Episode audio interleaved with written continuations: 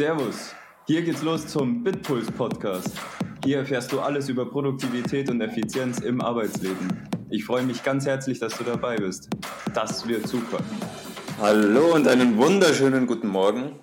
Wenn es heute um das Thema geht, ähm, volatile Entscheidungen.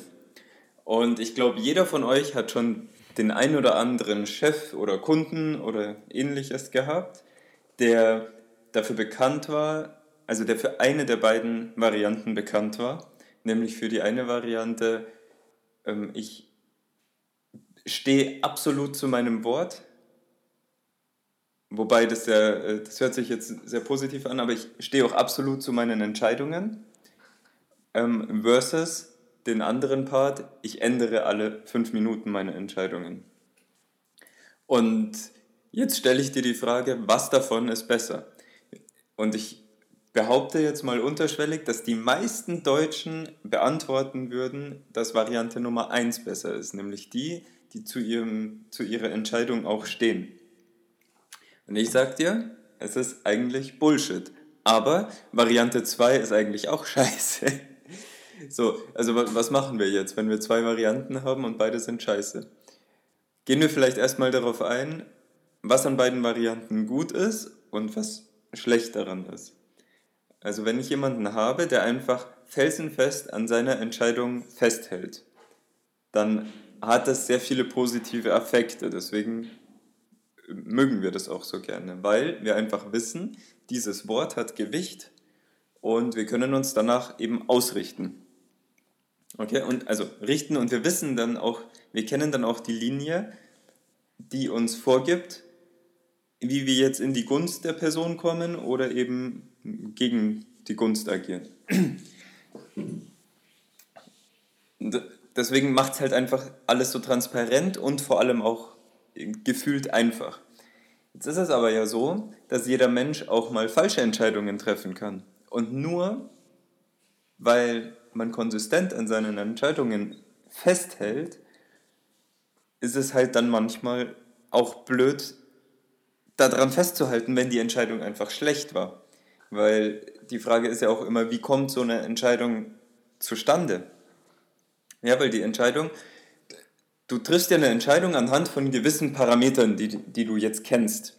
Du hast, was weiß ich, du sprichst jetzt mit drei Leuten, ähm, ihr müsst irgendwie eine kritische ähm, Entscheidung fürs Unternehmen treffen oder für das Produkt oder für die Abteilung oder für irgendein Auftreten. So, und die nennen dir jetzt alle das, was sie, was sie erarbeitet haben. Und auf dieser Basis triffst du jetzt eine Entscheidung. Und jetzt kommt irgendwann eine neue Information, die gefehlt hat. Jetzt kann man natürlich einen der drei oder allen drei Leuten erstmal den Kopf abschneiden. Oh, das war jetzt ein böses Wort. Ähm, nee, aber auf jeden Fall, also man, man kann jetzt allen die, die Hölle heiß machen. Man kann vielleicht aber auch verstehen, warum diese Information nicht gekommen ist.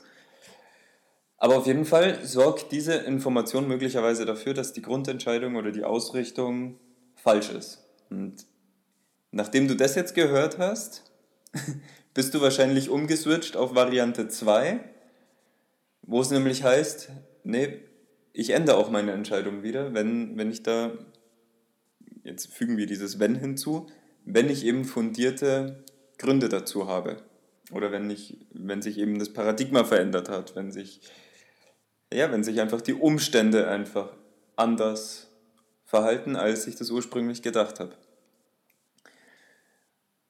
Und jetzt gibt es aber eben auch die Leute, die sich überhaupt nicht viele Umstände einholen zuvor. Also ich habe jetzt dieses Szenario gesponnen, dass du eben drei Informationsträger hast, die dir gewisse Informationen geben, die du vielleicht zum Teil verstehst, zum Teil nicht, aber die dir auf einer Metaebene eben eine gewisse Sicherheit äh, geben.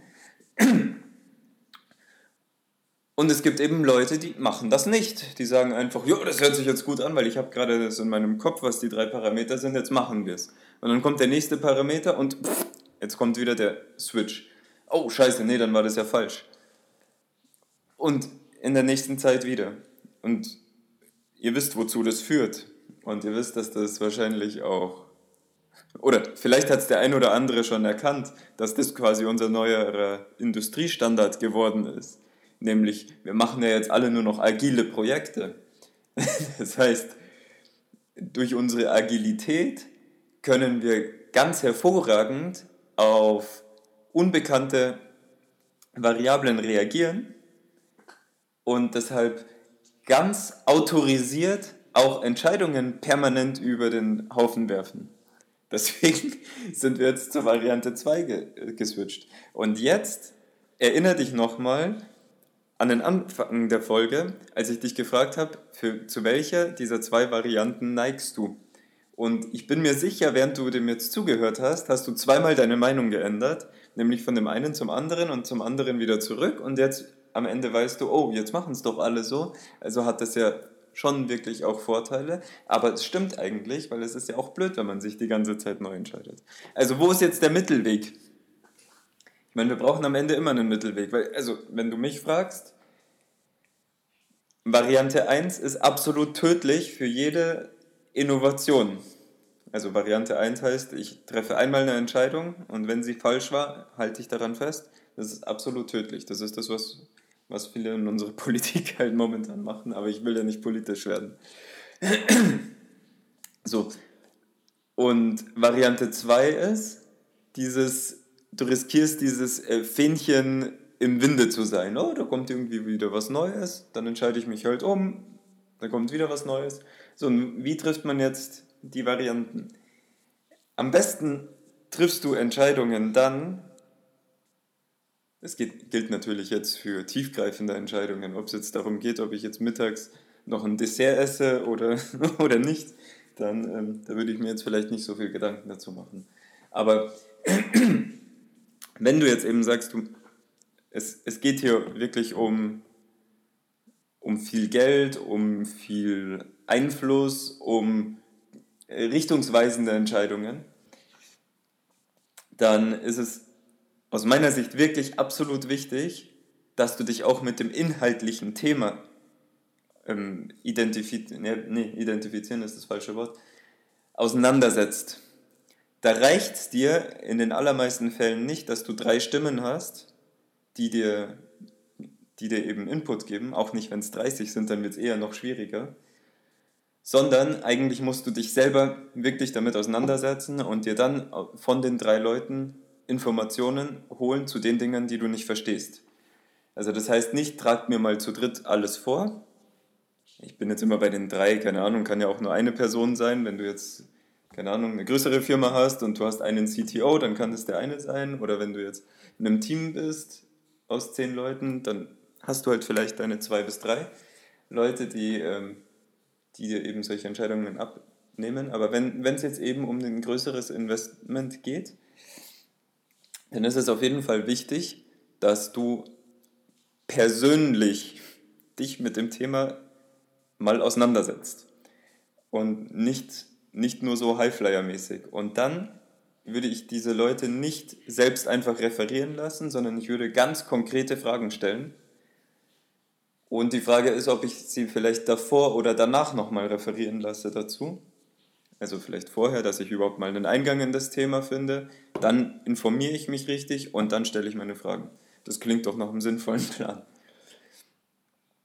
Und dann und nur dann, dann hast du wirklich eine fundierte Entscheidung getroffen und sobald sich eine, eine andere Variante ähm, oder sobald ein anderer Einfluss kommt, der das jetzt wirklich von Grunde auf den Kopf stellt, dann solltest du der allerletzte sein, der an deiner ursprünglichen Entscheidung festhält, wenn sich es einfach abzeichnet, dass das sinnvoll ist. Auch wenn du damit schon Kohle verhauen hast. Aber du wirst am Ende noch mehr Kohle verhauen. Der Amerikaner sagt immer, nur mir fallen jetzt die amerikanischen Worte nicht rein, aber Sink Coasts sind, gibt es nicht. Du hast alles, was du schon in den Sand gesetzt hast, holst du nie wieder raus. Deswegen kümmere dich drum. Und es geht jetzt so um Kosten, aber wir sprechen ja oft in größeren Firmen nicht unbedingt von Kosten, sondern von Aufwänden. Aber die darf man aus meiner Sicht nicht mehr berücksichtigen, wenn du, also nicht um, als, um es als Argument zu verwenden, jetzt nicht die richtige Wahl zu treffen, nur weil das jetzt ähm, einen gewissen Aufwand in den Sand stellt. Aber auch nur, nee, nicht aber auch nur, aber das, das Ganze, was ich jetzt gesagt habe, basiert nat natürlich darauf, dass du am Anfang dir wirklich Gedanken gemacht hast. Ich habe, ich kenne zum Beispiel auch jemanden, der trifft ziemlich viele Entscheidungen und revidiert sie permanent und das führt eben dann dazu, dass ja, dass das Wort einfach auch kein Gewicht mehr hat. Also vielleicht macht es auch Sinn, wenn die Entscheidung jetzt getroffen wird, die ursprüngliche Entscheidung zu wechseln, dass das mal kurz begründet ist. Das waren die äh, Missing Information, das haben wir jetzt gelernt. Und aus dem Grund macht das, so wie es ursprünglich geplant war, nicht mehr ganz so viel Sinn. Und dafür haben wir uns jetzt folgende Roadmap ausgedacht. Oder habe ich mir folgende Roadmap ausgedacht oder, oder so. Ja, ähm, das war es auch schon. Das war, glaube ich, viel Content und aber auch ganz viel, was du eh schon kanntest, nur nochmal anders aufbereitet und mit einer anderen Dringlichkeit. Und ich hoffe, dass dir das gefallen hat und gib mir gerne Impulse, auch mit Beispielen, wenn du irgendwas in den Situationen wiedererkannt haben solltest. Und wenn noch nicht geschehen, dann abonniere das natürlich, like es und schalte auf jeden Fall in der nächsten Folge wieder ein. Und ich freue mich ganz stark, dass du wieder einschaltest und ähm, ja, freue mich auf die nächste Folge. Bis dann, hau rein, ciao, ciao.